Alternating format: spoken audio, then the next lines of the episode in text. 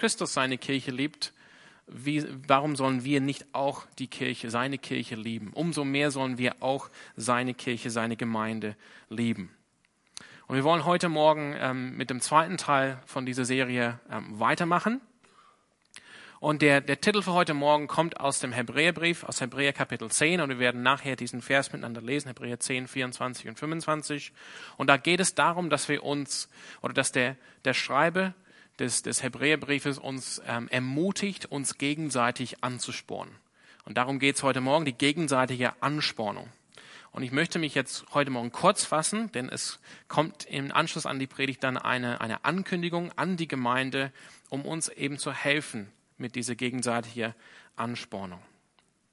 Aber ich fange mit einem, ich fange ich fang an, indem ich euch sage, wir werden heute Morgen ähm, Abendmahl feiern. Abendmahl.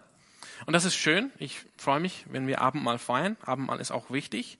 Aber indem wir uns ein paar Gedanken kurz machen über das Abendmahl, das hilft uns, wenn wir jetzt gleich ähm, auf den Text kommen in Hebräer 10, ähm, irgendwie so, so, ein Fundament zu legen, wie wir diesen Text in Hebräer 10 verstehen können. Es gibt einen anderen Namen für äh, Abendmahl. Es gibt so viele Namen. Aber ein anderer Name ist natürlich Kommunion. Ihr kennt das vielleicht aus ähm, vielleicht aus der katholischen Kirche oder ihr kennt es vielleicht aus der, aus dem, aus dem, aus dem englischen, aus der englischen Sprache, da wo ich herkomme, heißt es Communion, Kommunion. Und das ähm, finde ich sehr schön. Diese, ich finde diesen Namen sehr schön, Kommunion. Denn in diesem Namen steckt drin die eigentliche Bedeutung von dem, was wir im Abendmahl machen, nämlich dass wir miteinander Kommunion haben oder Gemeinschaft. Abendmahl hat verschiedene Bedeutungen oder, oder ist ein Zeichen für verschiedene geistliche Wahrheiten. Deshalb gibt es auch natürlich andere Namen dafür. Aber die Frage ist bei diesem Abendmahl, bei dieser Kommunion, ähm, mit, mit wem haben wir dann Gemeinschaft? Mit, dem, mit wem haben wir dann äh, Kommunion? Und ich glaube, ähm, das Bild von Kommunion oder vom Abendmahl, das viele von uns haben, ich, ähm, man könnte es jetzt vergleichen mit einem Gänse. Blümchen. Ja, jeder kennt irgendwie ein Gänseblümchen, oder? Ich hoffe. Ja, da sehen wir einen. Schön, eine Gänseblümchen. Mit Blumenblätter. Und wir denken oft, wenn es ums Abendmahl geht in der Gemeinde, um Kommunion in der Gemeinde, dass jeder von uns, irgendwie wie ein, wie ein Blumenblatt oder Blutenblatt, verbunden ist mit der Mitte, mit dem Zentrum, mit Jesus Christus. Und das ist, was Kommunion bedeutet, die Gemeinschaft mit Jesus Christus durch das Einnehmen von Brot und Saftbrot und Wein als Symbol für Leib und Blut Christi. Das heißt, wir haben Gemeinschaft oder Kommunion mit Jesus Christus. Und so wir denken von über Abendmahl, wenn wir überhaupt über Abendmahl nachdenken, ähm, immer in den Bezug, was es für uns persönlich, was es für uns individualistisch bedeutet.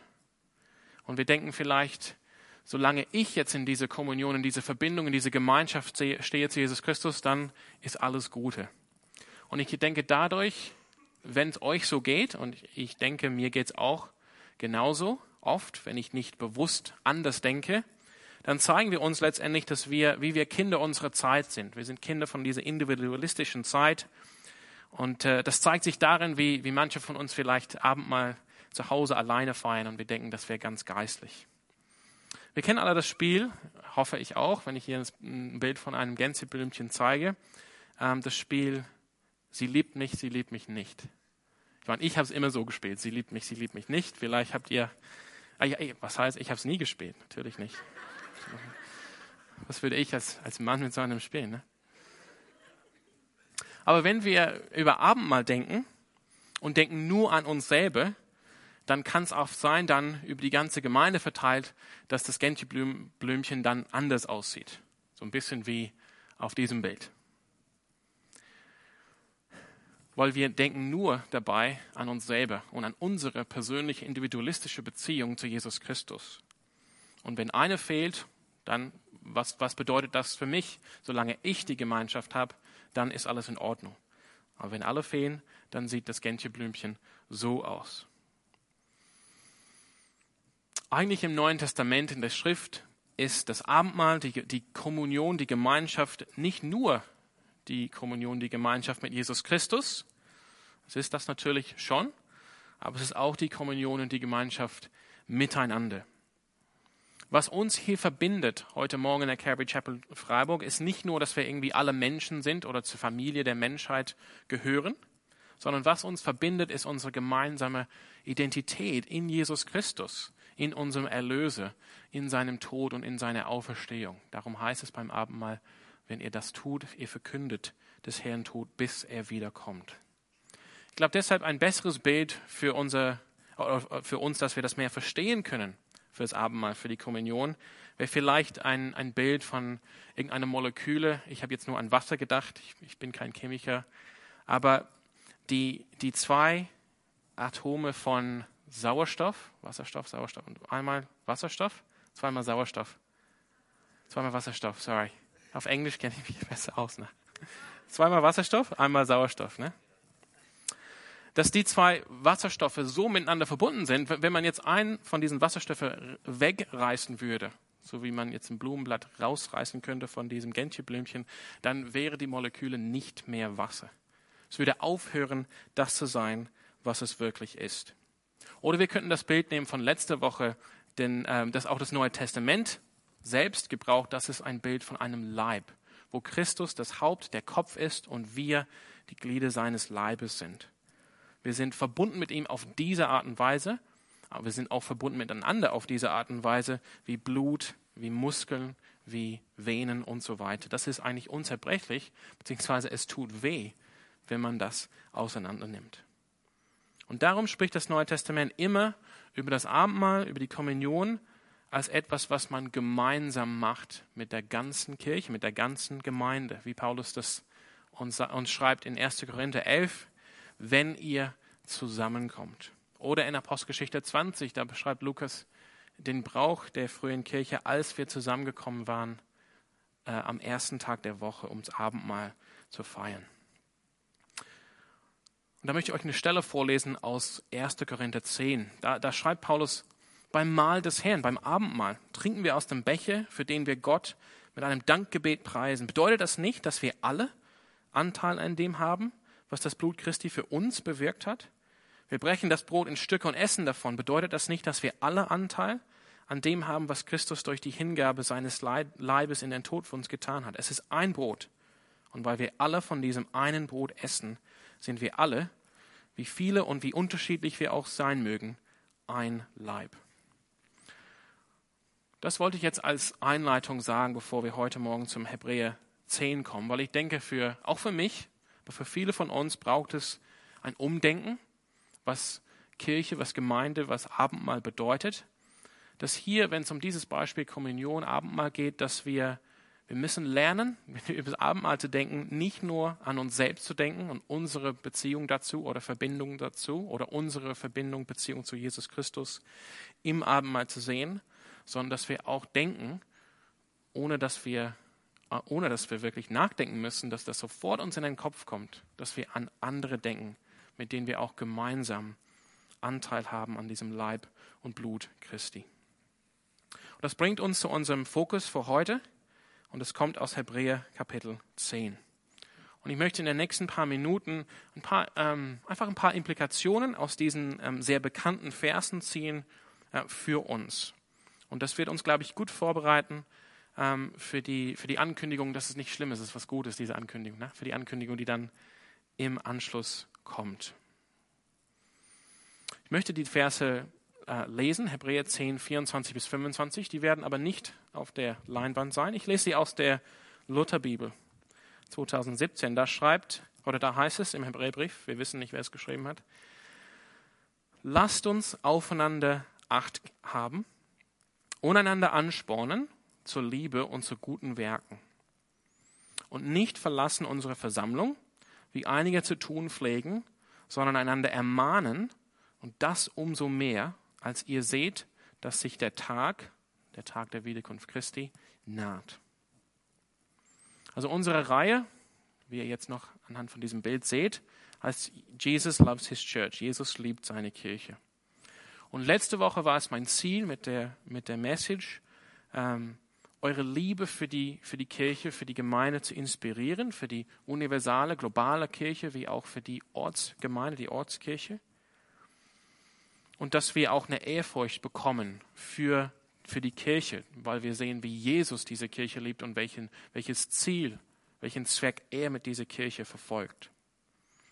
Und diese Woche, wie ich gerade gesagt habe, geht es um ein paar praktische Implikationen, also Dinge, die daraus resultieren, aus dieser Wahrheit, dass Jesus seine Kirche liebt, praktische Dinge, die daraus resultieren für uns, für jeden von uns hier in diesem Leib.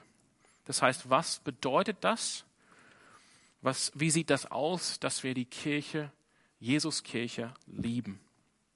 Wir haben jetzt ähm, anhand vom dem Beispiel mit Abendmahl gesehen, dass wir hier, wenn wir das Abendmahl feiern, auf jeden Fall, das ist ein sichtbares Zeichen dafür, dass wir Gemeinschaft, Kommunion miteinander haben. Und wie gesagt, das führt hoffentlich zu einem Umdenken unter uns, weg von dieser Mentalität, es geht nur um mich und Gott. Und dass wir sehen, dass wir hier eingefügt sind in ein Leib, alle zusammen. Und das ist, das, das ist der wahre christliche Glaube, das wahre christliche Leben ist ein Leben gemeinsam mit Jesus Christus. Gemeinsam hier in der Kirche, in dem Leib Christi. Das ist das christliche Leben. Und ich denke, das ist schwer für uns, weil unsere Kultur ist eine sehr individualistische Kultur. Wir können alles, ähm, wir können alles persönlich machen, also oder einstellen. Also bei, bei überall, wo wir sind, man kann alles irgendwie zusammenstücken, wie man sich das wünscht.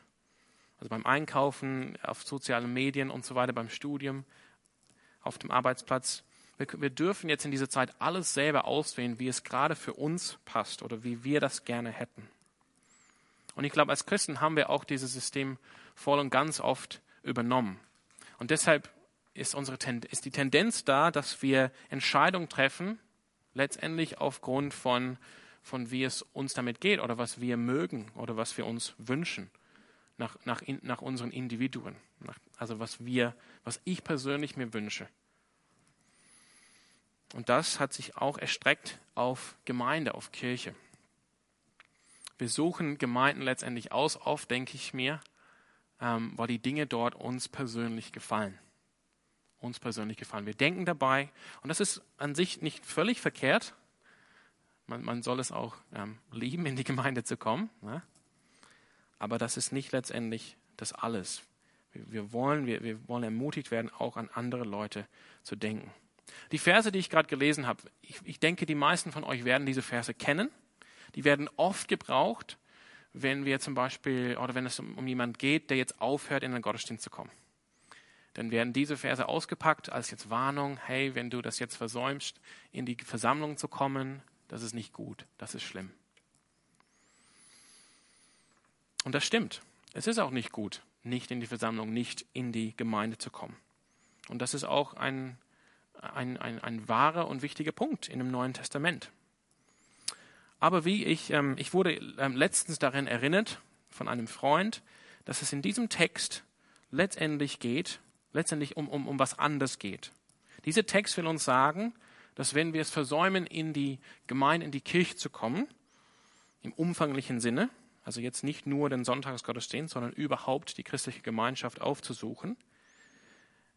Der, der, der, die Aussage von diesem Text richtet sich nicht an die Person, die nicht in die Gemeinde kommt, als Warnung, es könnte ihm oder es könnte ihr was Schlimmes passieren. Ich glaube schon, dass es nicht gut für uns ist, wenn wir nicht in die Gemeinde kommen. Aber die, die Aussage von diesem, von diesem Text will uns eigentlich sagen, dass wenn wir es versäumen, in die Gemeinschaft zu kommen, in die Kirche zu kommen, dann sündigen wir gegen unseren Geschwister, unseren Brüder und Schwestern. Wir denken nicht, man könnte es anders sagen, wir denken nicht an unsere Geschwister. Wir versäumen es, unsere Geschwister zu leben, wenn wir nicht kommen. Jetzt möchte ich euch den Text nochmal vorlesen und diesmal aus der neuen Genfer Übersetzung. Denn ich finde, die, die Übersetzung hier macht deutlich, was gemeint ist in diesem Text. Da heißt es Hebräer 10, 24 bis 25.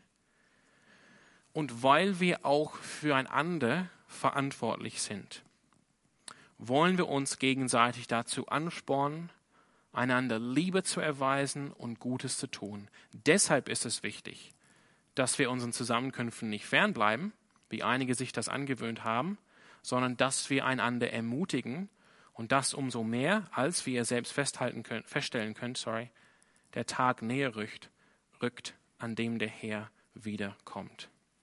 Ich glaube, die neue Genfer Übersetzung hier macht deutlich, was der Sinn des Urtextes ist mit diesem ersten Satz. Weil wir füreinander verantwortlich sind. Also der Fokus, die Richtung des Textes. Es geht nicht darum, was mir passiert, wenn ich wegbleibe, sondern es geht darum, was passiert den anderen, wenn ich nicht komme, wenn ich nicht da bin in der Gemeinschaft. Weil wir auch füreinander verantwortlich sind. Wir haben eine Verantwortung füreinander gegenseitig hier. Und deshalb, weil ich diese Verantwortung habe, weil du diese Verantwortung hast, wollen wir uns gegenseitig dazu anspornen, einander Liebe zu erweisen und Gutes zu tun. Das ist unsere Verantwortung. Und weil wir alle in dieser Gemeinde, in diesem Leib, in dieser Kirche diese Verantwortung haben, deshalb, Vers 25 ist es wichtig, dass wir unseren Zusammenkünften nicht fernbleiben, dass wir nicht wegbleiben, wie einige sich das angewöhnt haben, sondern dass wir da sind dass wir einander ermutigen können und umso mehr, wie es, wie es hier heißt, als der Tag näher rückt. Und ich, es ist ganz simpel, der Tag ist auf jeden Fall näher heute als damals, als der Hebräerbrief geschrieben wurde. Also umso mehr wollen wir unseren Zusammenkünften nicht fernbleiben. Wir wollen umso mehr diese Verantwortung wahrnehmen. Also die, die praktische, und hiermit möchte ich auch äh, schließen, die praktische Implikation, was sich hieraus ergibt für uns, ist so einfach, wie ich finde. Es liegt einfach hier auf der Oberfläche des Textes, wie Jesus uns sagt, es ist, da liegt mehr Segen darauf zu geben, als zu empfangen. Wenn wir zusammenkommen, ob es an einem Sonntagmorgen ist oder in einem Hauskreis oder in eine andere Konstellation, wie wir, grad, wie wir gleich erfahren werden, es geht nicht darum, was für ein Segen, was bekomme ich hier? Was bekomme ich von diesem Gottesdienst? Soll ich hingehen? Was bekomme ich davon? Wird die Predigt mich ansprechen? Wird die, wird die Musik mir gefallen? Sondern nach Hebräer 10, 24 geht es darum, dass ich denke, wenn ich da hingehe, wie kann ich anderen segnen? Wie kann ich andere ermutigen, anspornen? Deshalb soll dieser Text unser Text sein, jeden Samstagabend, bis es irgendwie durchdringt, durchsickert jeden Sonntagmorgen. Wie kann ich hingehen? Oder, oder auch an anderen Tagen, ne, für, für die anderen Zusammenkünfte. Wie kann ich hingehen, um andere gegenseitig oder dass wir uns gegenseitig anspornen, einander Liebe zu erweisen und Gutes zu tun?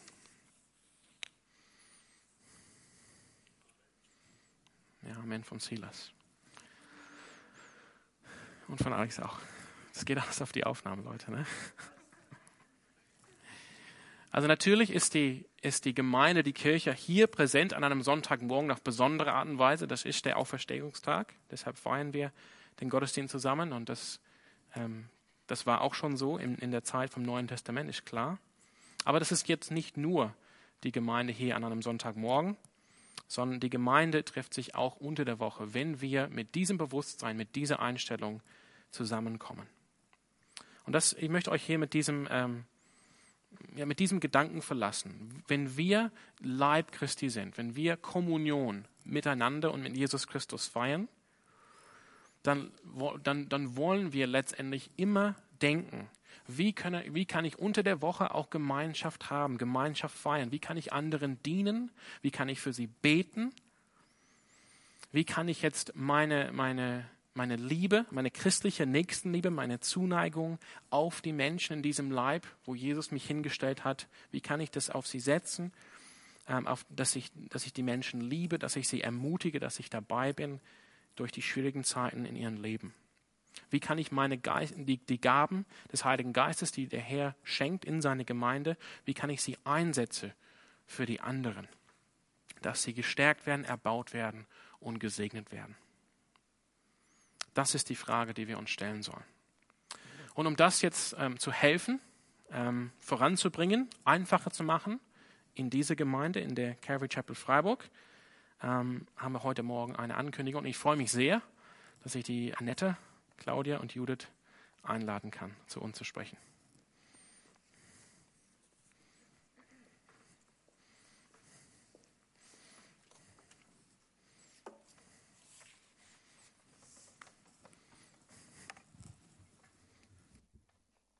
Guten Morgen zusammen. Wir haben eine Folie, dann geht es gleich los. Und zwar hat der Sam ja gerade auch äh, ein Beispiel aus der Natur, aus der Pflanzenwelt genommen. Das möchte ich auch machen. Ach so, ja klar.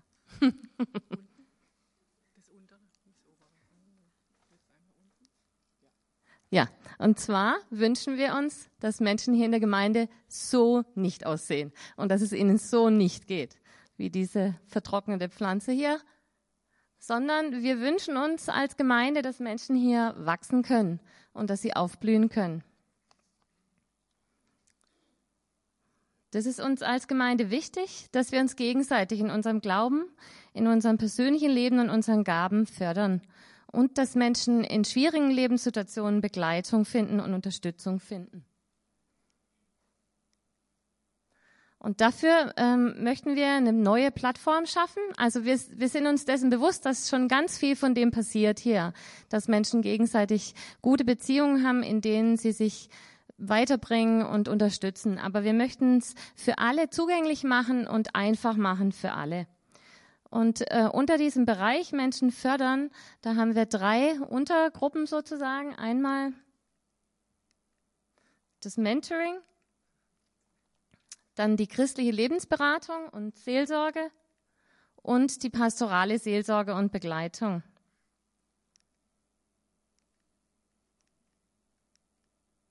Mentoring bedeutet, dass Christen, die schon eine Weile mit Jesus unterwegs sind oder in einem bestimmten Bereich besondere Erfahrungen haben, andere auf diesem Weg begleiten und für sie da sind.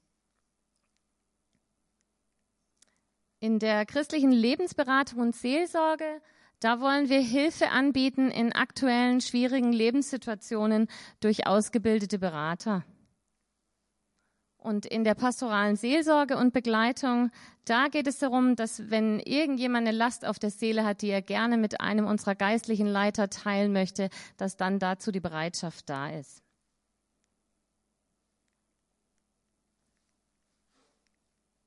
Genau.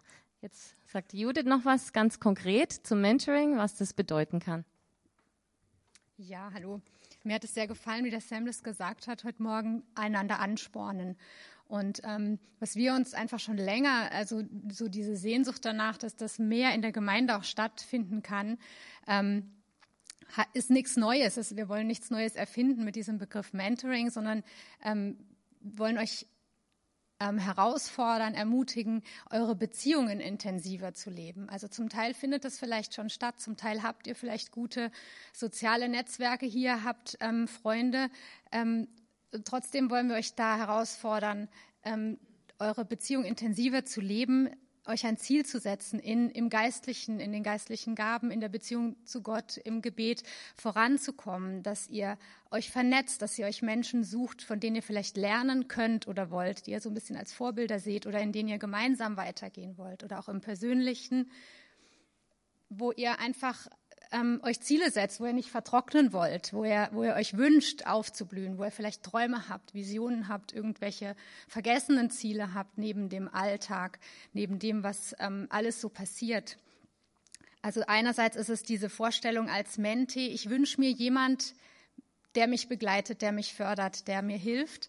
Und andererseits ist es die Herausforderung, es braucht natürlich Mentoren, es braucht Menschen, die den anderen sehen, die bereit sind, ähm, zu sagen, hey, ich investiere mich in jemanden und gucke, wie kann ich ihn fördern, wie kann ich ihn anspornen, was kann ich ähm, dazu beitragen, dass sich der andere weiterentwickelt. Und ich glaube, so eine Mentoring-Beziehung ist immer was, wo beide profitieren. Das ist so eine Win-Win-Situation. Und vielleicht findet ihr es in, ähm, einfach in dieser Zweierschaft auch die Möglichkeit, dass das zeitlich gut reinpasst, dass man einen guten Zeitpunkt findet, sich verbindlich trifft für eine gewisse Zeit, einfach sagt, ähm, ich habe das Thema auf dem Herzen, ich möchte bis dann und dann weiterkommen und ihr euch einfach festlegt, einen Zeitraum, ein Jahr, vielleicht ein halbes Jahr ähm, und einfach sagt, wir treffen uns regelmäßig, einmal die Woche, einmal im Monat, wie es einfach für euch passt, für die Situation, für eure zeitliche Kapazität.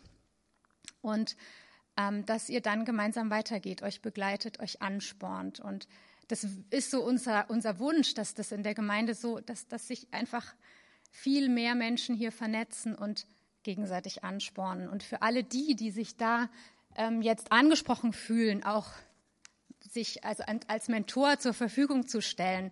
Man braucht keine besonderen Kenntnisse oder Ausbildung, aber man sollte so die Kapazität in sich spüren oder auch die Sicht für den anderen, dass man einfach bereit ist zu sagen, hey, ich nehme die Zeit ähm, einfach für den anderen, dass er wachsen kann und aufblühen kann. Unser Treffen ähm, findet statt am 31. Mai, ein Mittwoch, drüben im Multiraum. Und ihr könnt euch gerne per Mail auch an uns wenden, uns schreiben. Und wir sind gespannt, was daraus entsteht.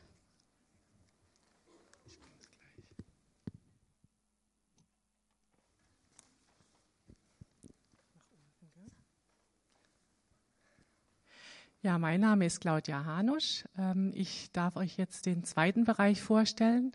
Ich arbeite als christlicher, christlicher Berater und Seelsorger und wir wollen auch hier eine Plattform ähm, für christliche Beratung in der Gemeinde ähm, aufbauen. Und es ist einfach so, dass es manchmal Krisen, Konflikte oder auch spezielle Lebenssituationen, schwierige Lebenssituationen gibt, die einfach zur Bewältigung auch besonderes Handwerkszeug ähm, brauchen. Hm?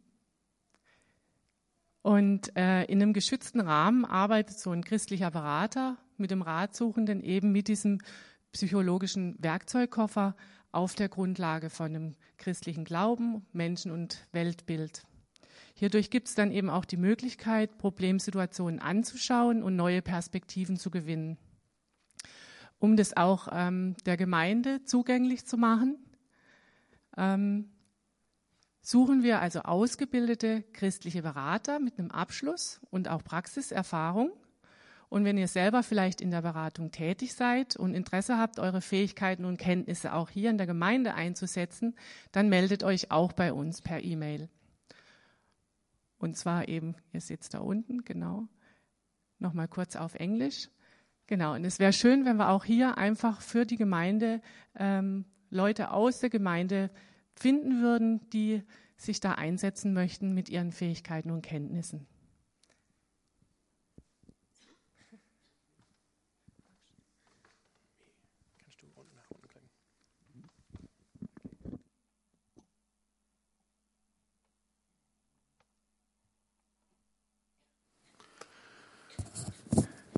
Genau. Ähm, ich möchte einfach nur zwei Sätze sagen zu dem letzten. Das ist die pastorale Seelsorge und Begleitung.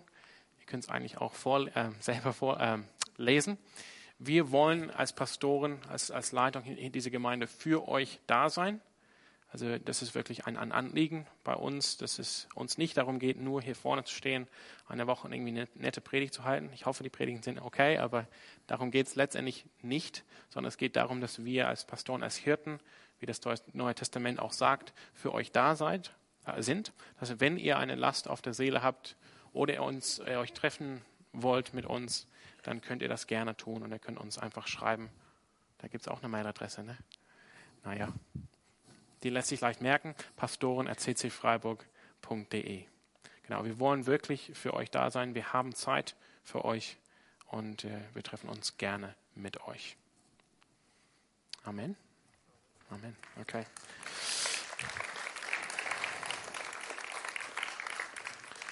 Ja, also wir würden uns sehr freuen, ähm, wenn das hier, wenn diese Plattform, die jetzt letztendlich angeboten wird, um das zu fördern, was wir sehen im Neuen Testament in Hebräer, äh, wirklich aufblüht, äh, wie, die, wie das zweite Bild von den Tulpen, wirklich voller Leben ist in dieser Gemeinde. Und wir wollen jetzt ähm, gemeinsam diese Kommunion, diese, diese Gemeinschaft miteinander jetzt feiern in dem Abendmahl. Und ich lade den Alex ein, äh, um uns jetzt äh, einzuleiten in das Abendmahl.